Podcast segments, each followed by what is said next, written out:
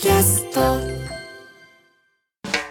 発信型ニュースプロジェクト荻上チキセッションそれではここで日替わりのコメンテーターの登場です。今夜の担当は哲学者の永井玲さんです。永井さんよろしくお願いしますよろしくお。願いしおます。願いします。永井玲さんは哲学研究と並行して哲学対話を学校や企業、自治体など様々な場所に出向いて行っています。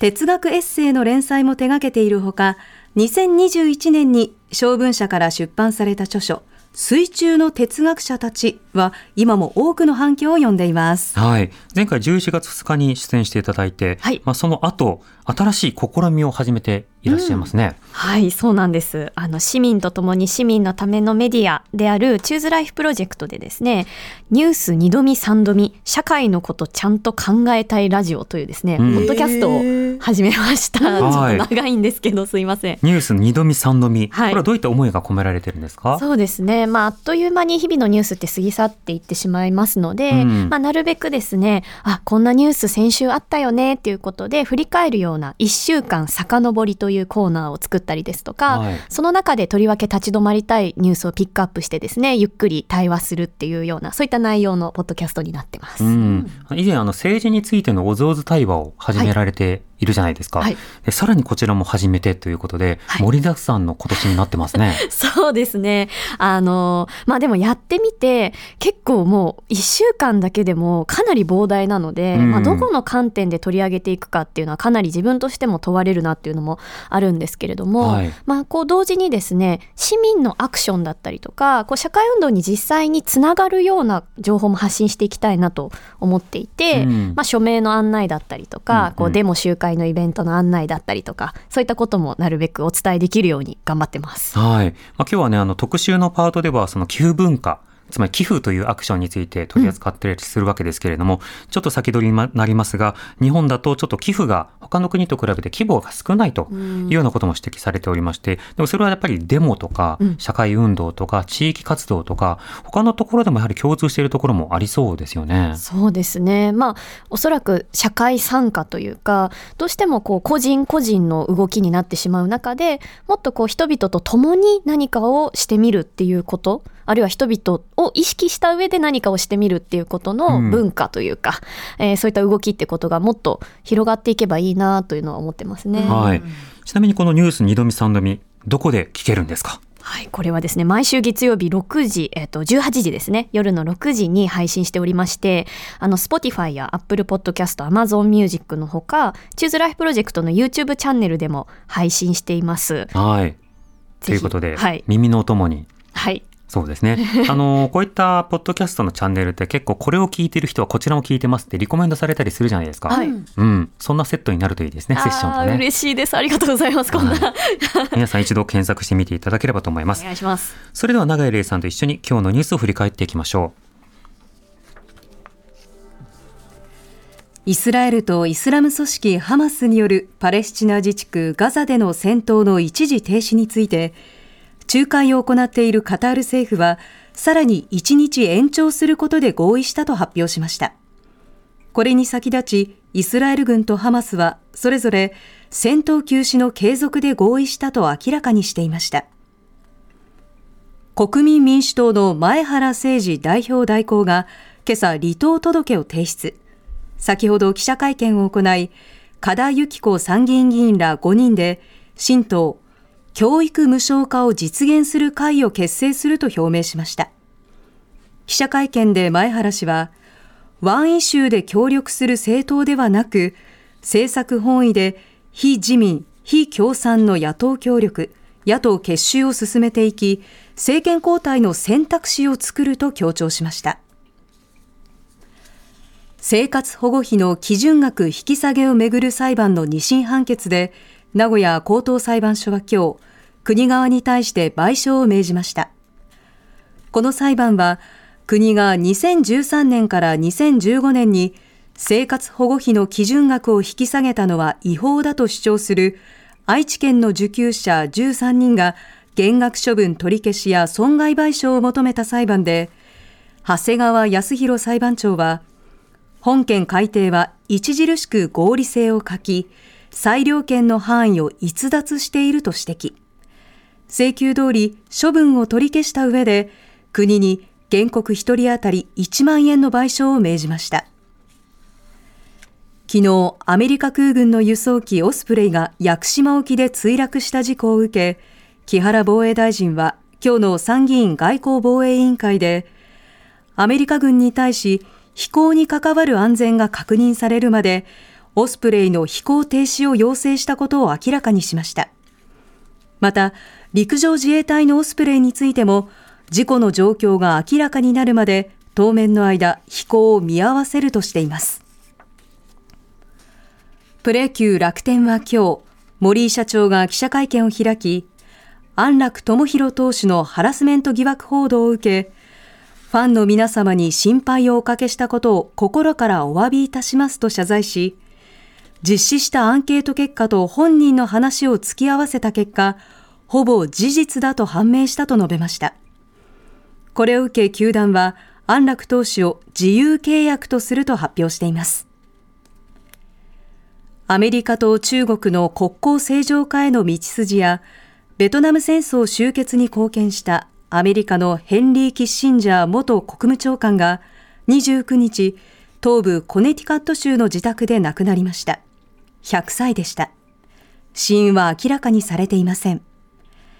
人権などといった普遍的な価値より、アメリカの戦略的利益を優先させる手法に関しては評価が分かれているということです。さて今日は哲学者の永井玲さんとお送りしています。永井さん気になったニュースいかがでしょうか？はい私はですね生活保護引き下げ裁判で国に初めての賠償命令っていうニュースが、うん、あのちょっと取り上げたいなと思いまして、はい、あのまああの先ほどご紹介いただいたあのチューズライフプロジェクトでもですねあの毎回取り上げているんですけれども、うん。あのまあこれ非常に重要なあの結果だったと思っていて、はい、あの完全にあの原告側の勝利だということであの私はすごく良かったなと思って見ています。うん、でまあそれ以前に非常にこう生活保護の議論っていうのはこうバッシングがかなり強いというのはよく言われますよね。うん。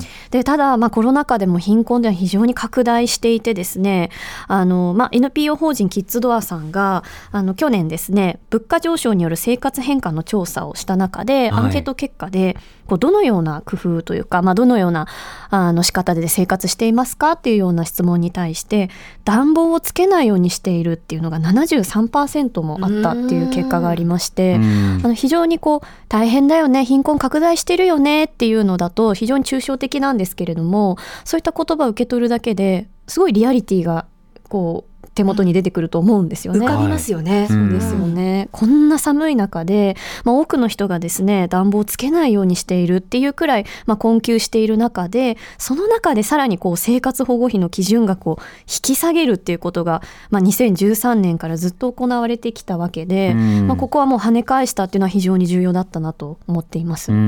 当時あの当時のメディアの空気感ですと、まあ、お笑い芸人の方のご家族の生活保護受給に対して、まあ、の自民党の片山さつきさんとかがね、まあ、当時は野党時代の、まあ、動きでもありましたけれども、まあ、生活保護受給についての、まあ、バッシングというのを行っていた、まあ、それによってまあ家族で見るべきだっていう価値観をあの強化したということと同時に生活保護はどうも国として出しすぎてるんじゃないかっていう、これが国庫負担として非常にのしかかってるんだという議論にも結びついていった、はい、で翌年からこれから脱デフレだというふうに言って人々の給料とかもろもろ上げていくんだというふうに言いながらも生活保護は下げるという非常に矛盾した政策をしたという点でも非一貫的な政策だったというふうには振り返ることもできると思うんですね。うん、あの時の空気というのはやっぱ怖かったですよね。怖かったですね。やっぱ自己責任っていうところと家族の力っていう、まあ非常にしんどい価値観がぐーっと押し付けていたこともありますし、あの本当に重要なのはこの2013年から引き下げが始まるわけですけれども、はい、その前年の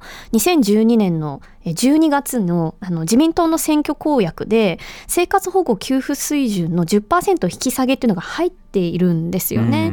まあそれはあのいろんな方があの指摘していますけれども、まあ明らかにこう生存権を脅かすっていうような公約がまあ、そこに入っていたと。んでそこの関係はどうなんだっていうのは議論はあるとは思うんですけれどももしそれの都合でですねこう生存権が脅かされていたとするならば、まあ、これはあってはいけないことだというふうにも思います。そうですね。それは要は命の価値を値切ったっていうことになるので、はいそれが正当でいいのかというようなことも当然問われるわけですが、では今後具体的なね、見直しというものを適切に進めていくこと、そして生存権はむしろ拡大していく、はいそういった政治になってほしいなと思いますね。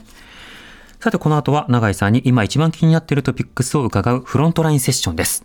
TBS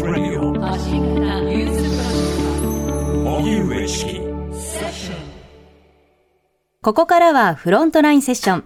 日替わりのコメンテーターに今一番気になるトピックについてお話しいただきます。今夜は哲学者の永井玲さんです。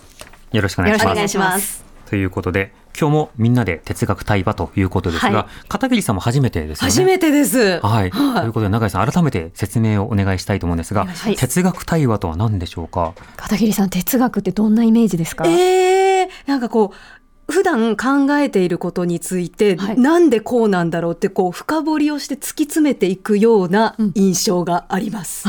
完璧な本当ですか？答えをいただいて あのまさにその通りだと思っていて、はい。でそれをもうちょっとこうハードルを下げてそんな難しくて高尚な学問なんだぞっていうふうに選ぶらずに一緒にゆっくりやっていきましょうっていうことが、まあ、哲学対話なんですね。うん。でこの対話というところに、まあ、私はこだわりたくてですねあの議論して意見が強いやつが勝ちとか論破とかそういうことではなくってこう一緒に深めていく。でぜひリスナーの皆さんもですねご一緒に考えていただきたいなというふうに思うんです。うん。でその際に3つお約束がありまして、はい。1つ目がよく聞くこと。うん。2つ目が自分の言葉で話すこと。はい。こう偉い人の言葉を引用しないということなんですね。うんうんうんで3つ目が「えー、それ結局人それぞれじゃん」で終わらせないこと。この3つをですねお約束として一緒に考えたいんですが、はいその際こうテーマをですねいつも立てるんですがそれを問いと呼んでいて今回はですね「えー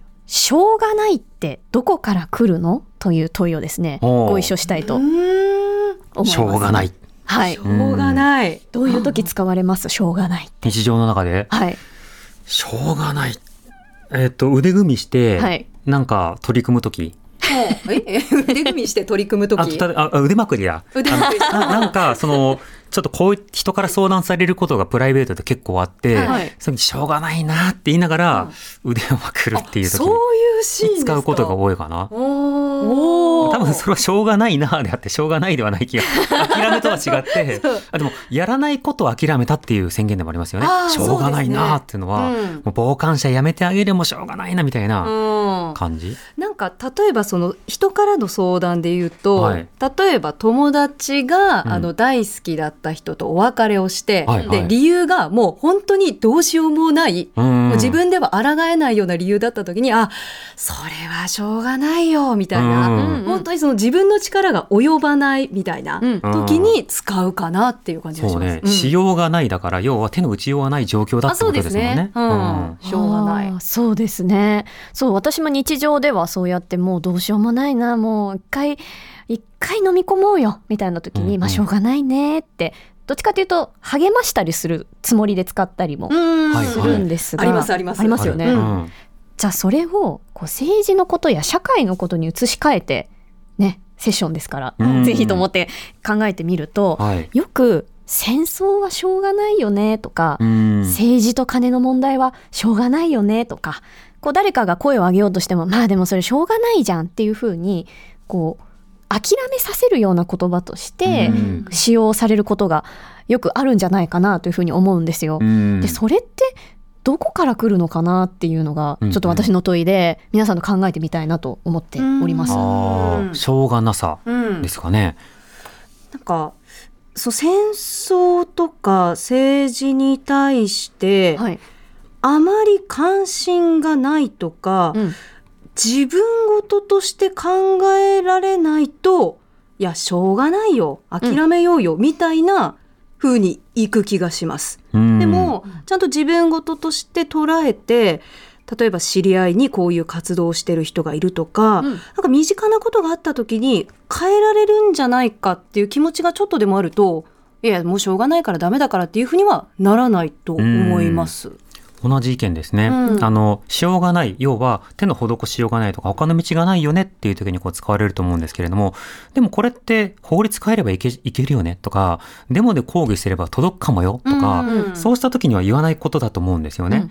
で、加えて、そのしょうがないっていうことを何かする前から言う方というのは、はい。しようとしている人の足を引っ張ろうとすることがある。じゃないですか。いや、そんなしょうがないのにも、やってもしょうもないみたいな、言うじゃないですか。うん。でそうした時はやっぱり自己防衛うん。だと思うんです。うん。要は本当は変えられないのを分かってる自分。うんを守ってる。で世の中はもう変わんないから自分が変わるしかないよね。って思ってる。でもいや、変わるんだけどね、変えられるんだけどねって思ってる人が現れると、いや、変えなきゃダメなの？とか、うん。変えられないって言ってきた自分の立場は？とか、はいはい。そうやって見るとこうゆる、揺さぶられるので、うん。いや、しょうがないとか言ってるあいつらしょうもないよみたいな、うん。側に行くみたいなことはある気がします。まさになんか変化を怖がる自己防衛ですね、うん。自分を守ってる、そう、な気がします。そのお二人の話聞いていてそのしょうがないって言ってる時ってあこの問題変えられない気配するぞっていう時うんうん。に確かに使うなというふうに思っていて、でもそこにさらにプラスアルファでチキさんおっしゃるように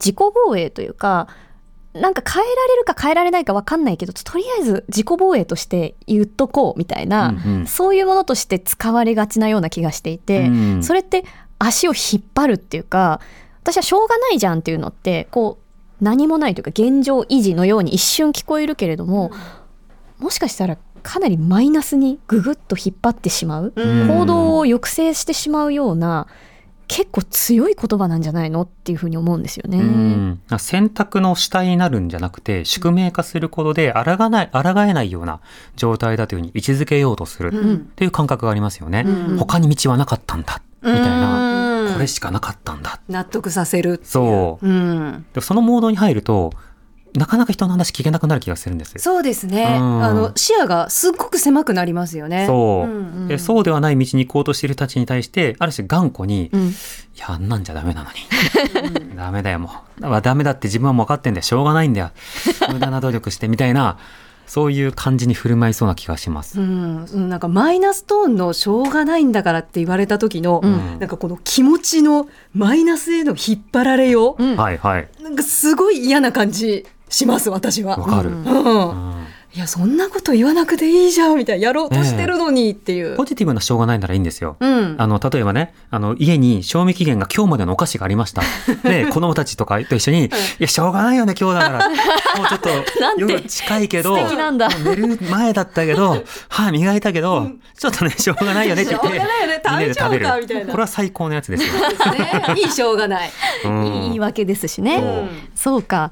そのただそのねチキさんが冒頭に言った例が、私もういきなりめちゃくちゃ面白いなと思ってやらないということを諦めるっていうことを最初に言ってくださったじゃないですか。うん。からしょうがないって基本的に諦めるっていうしょうがないことだから諦めなさいとかあのもう考えるのやめなっていうふうに行動を止めてしまう言葉のように思えて、うん。最初にチキさんが出した例はしょうがないからやるかっていうまさかの行動方面にも使いうるんだっていうのはかなり発見でした。はいはい。でもその NPO とか NGO とかうん社会活動をしてる人たちって結構横のつながりでこれお願いできないかって頼ることがあるんですね。で、その時に、まあしょうがないな、片桐さんの頼みだったら、みたいに、こういった時にこう使われることもありますよね。よく聞きますう。ん。長崎さんはよく言うんじゃないですか。私も言ってるかも。そうだ、それ初めて気づきましたね。うん確かにその本当に支援現場で奮闘されてる方とかももうそういう実態を見てしまったから行動せざるを得ないんだよね。うん。っていうその応答責任を見せるものとしてもうしょうがないからやってんだよ。っていううん。ちょっと照れ隠しみたいなところもあると思うんですけれども、でもそういう行動の仕方ってありえますね。うんだから休むことを断念した時に言うかもしれませんね。休むことなんですね。明日僕ゆっくりゲーム家でしようと思ってたんだけど、さあ明日ここでこんなことがあってさ、いやしょうがない、行くよ、みたいな感じの時は自分の休暇は諦めたみたいな時はありますね。でもポジティブな空気を含んでますよね。それはね。うん。だけど大体はしょうがないって言った時にもう来る力、来るパワー、来る諦めろっていうこのものに対して屈服するみたいなうん感じが強いんじゃないかな。そうですね。うんやっぱ抗えなさが、ありますうん含まれてる。ありますね、そのしょうがないっていう言葉をですね、はいまああのどんな人が言ってるのかなと思ってさっきちょっと調べてみたらあそういえばこういうのあったなっていうことを思い出したのが、うんうん。こう2007年にあの久間文雄防衛省が、はい。千葉千千葉の麗澤大学の講演会で、うん。そのアメリカの広島長崎の原爆投下についてしょうがないなと思っていると発言したという、はまあ、非常にあのわまあ大きな声が上がったというか、ええうん。あのいろんなことなんですかね。団体からもこう被爆者の団体の方たちとからもすごくこう批判の声が上がったことがあって、はい。まあ、この言い方ってもういろんな いろんなダメさというか、うん。うん悪さを含んでいると言いますか、そのこれから行動するものに対してしょうがないじゃんとこう引き止めてしまうパターンを私たちお話ししてたんですけれども、うんこう過去にあったことに対してしょうがないというふうに言うことそれってまた角度ちょっと変わってきますよね。うん行動をしとどめるというよりはもっとこう違う観点であのものを見てしまうというかそんな言葉のように聞こえて、うんああと思あったなと思いましたね。一つは学びの放棄にもなりますし、はいこれ例えば被爆者の方などにとっては二次加害になりますよね。で、例えば性暴力の被害者の方などに対して、うんしょうがないよ、そんな格好してたんだもん。これもしょうがないじゃないですか。で要は変えられないもので、なんならその人に責任があった。うん。つまり、それは正当な罰だったんだ、正当な理不尽だったんだということを受け入れなさい。そして耐え忍びなさい。という、そうした言葉にもなりますよね。うん。そうだ。当事者の人にとったら屈辱的ですよね。うん。そのしょうがないっていうのは。うん。あでもチキさんおっしゃる通り確かに性被害のこととか性加害のこととかに対してよく言われるというか、うん。起こったことに対してあなたのしょうがなかったよねあなたが悪いんだからっていうような言い方使われますね。使われる。あとは痴漢、あの、車内性暴力の時に、で満員電車でこういうためにあったって言ったら、その、他の時間に変えられないのとか、うん他の格好に変えられないのとか、うん学校に着いてから制服に着替えたらとか、まあ、できもしないアドバイスをしたいあげくに、うんああ、取れないのか。みんな、じゃあしょうがないな。って述べるみたいなしょうがなくない？やりとりを聞いたことがあって、はいそれは、いわゆるクソバイスと言われる、スパイスだ。ダメなアドバイスではないかと。で、この、それはしょうがないのではなく、もうちょっとこう、ね、手の打ちようが今はないかもしれないけども、それはイコールしょうがないではなくて、はいつまり、う受け入れなくてはいけないことではないということには、せめて共感できるのではないかというふうに感じたことはありますね。うんあーそうかじゃあ諦めようよっていうお誘いでもあるし同時にうん受け入れなさいっていうふうに押し付ける言葉でもあるんですね。うん。これってなんでこんなに使われがちなんでしょうね。あの、逆に、はい自分が受け入れてきた人が、でもこんな目にあってもしょうがないんですってすっごく落ち込み続けてる方っていらっしゃったりするんですね。で、それを周りの人が、いや、そんなことはね、しょうがないことなんてないんだよ。もっと笑っていいんだよ。もっと元気でいいんだよ。ご飯食べようよ。とかっていうふうに励ますっていうこともあるじゃないですか。はい。でもその背景にはやっぱり無気力にならざるを得ないような、うん長い期間での諦め、うんそれをこう叩き込まれてきたっていう経緯があるからこそ、いや、私なんでしょうがないんだよ。こんな目にあったってしょうがないんだよ。こんなところでしか働けないんだからしょうがないんだよって、にじみ出るうん住人の歴史っていうのがあるんじゃないかなとは思うんですよね。うんだからそういうふうに言わせてきたっていうものがあるんでしょうね。そうですねだからしょうがないっていうことをこう言葉が出てきた時にじゃあそう言わせているものって何なんだろうっていうことを問うっていうのは一つそのしょうがないっていう言葉に抗う一つの態度かもしれないですね。ううんん。なんでそう思ったのとか、うんいつからそう思ったのとか、うんあと、よくやるのは、他の親友が同じように悩んでたら、それにしょうがないよねってだけしか声かけないのとか、うんっていうふうにこう、一個ずつそれを解きほぐしていくっていうことはしたいですよね。そうですそうね。か一個一個こう突き詰めていくとあれ？しょうがなくなかったかもって気づける瞬間があるかもしれないですね。そうですね。うん他の道があったかもしれないし、自分のせいじゃないかもしれないし、うっんていう気づきですよね。うんそうですよね。しょうがなくないんだっていうのって時にこう傷つきになりうるというか、うんえそれって私のせいだったの？ってもし思ってしまうのならばそれ傷つきになりうるんですけど、はい。私のせいじゃない可能性っていうところに開かれるとむしろ傷つきにはならないという、ならないっていうとちょっと強すぎるけれどもそうじゃない道が見えるっていうことですごい重要な気づきになりうるんでしょうね。うんまあ、傷のある種ケアとかそのヒール回復に意図的にこう向き合うということはできやすくなるかもしれないですね。うんうんそうですねこの「しょうがない」とはい。仲間の言葉ってありますかね、しょうがないと仲間の言葉。うんどどうしようもない。どうしようもないねみたいな。どうしようもない。あとどうせ。あどうせうん。どうせ。どうせ。どうせ。ああ確かに。僕のね、人生の仮想敵はどうせなんですよ。えー、あそうなんだ。戦ってるんですか？物書きとしての仮想敵はどうせだと思ってます。えうん、ー、どうせって言うけど、これもあるよ、これもあるよって提示したい側なので、いや、どうせがあったら、そうかなって思った方がいいかなって思ってますね。うーん。ああそうなると私は結局。がああ、結局、だ。結局も同性の仲間な気がする。仲間ですね。うん。結局こうじゃん。ととか、うん、言いがち。だからそれも人それぞれにしないっていうのもちょっとそこにつながってますね。結局人それぞれじゃんってなっちゃうっていうところ、どうせ分かり合えないじゃんそうそうとか、そうそう。うん、いやーと思いますね人は違うんだだからしょうがないじゃん。でもないということですね。そうなんです、うん、皆さんはどんなしょうがないと向き合っているか、ぜひ考えてほしいなと思います。はい、よ今日は哲学者の永井玲さんにお話を伺いました。またよろしくお願いしますろし。くお願いしますお願いします。荻上チキ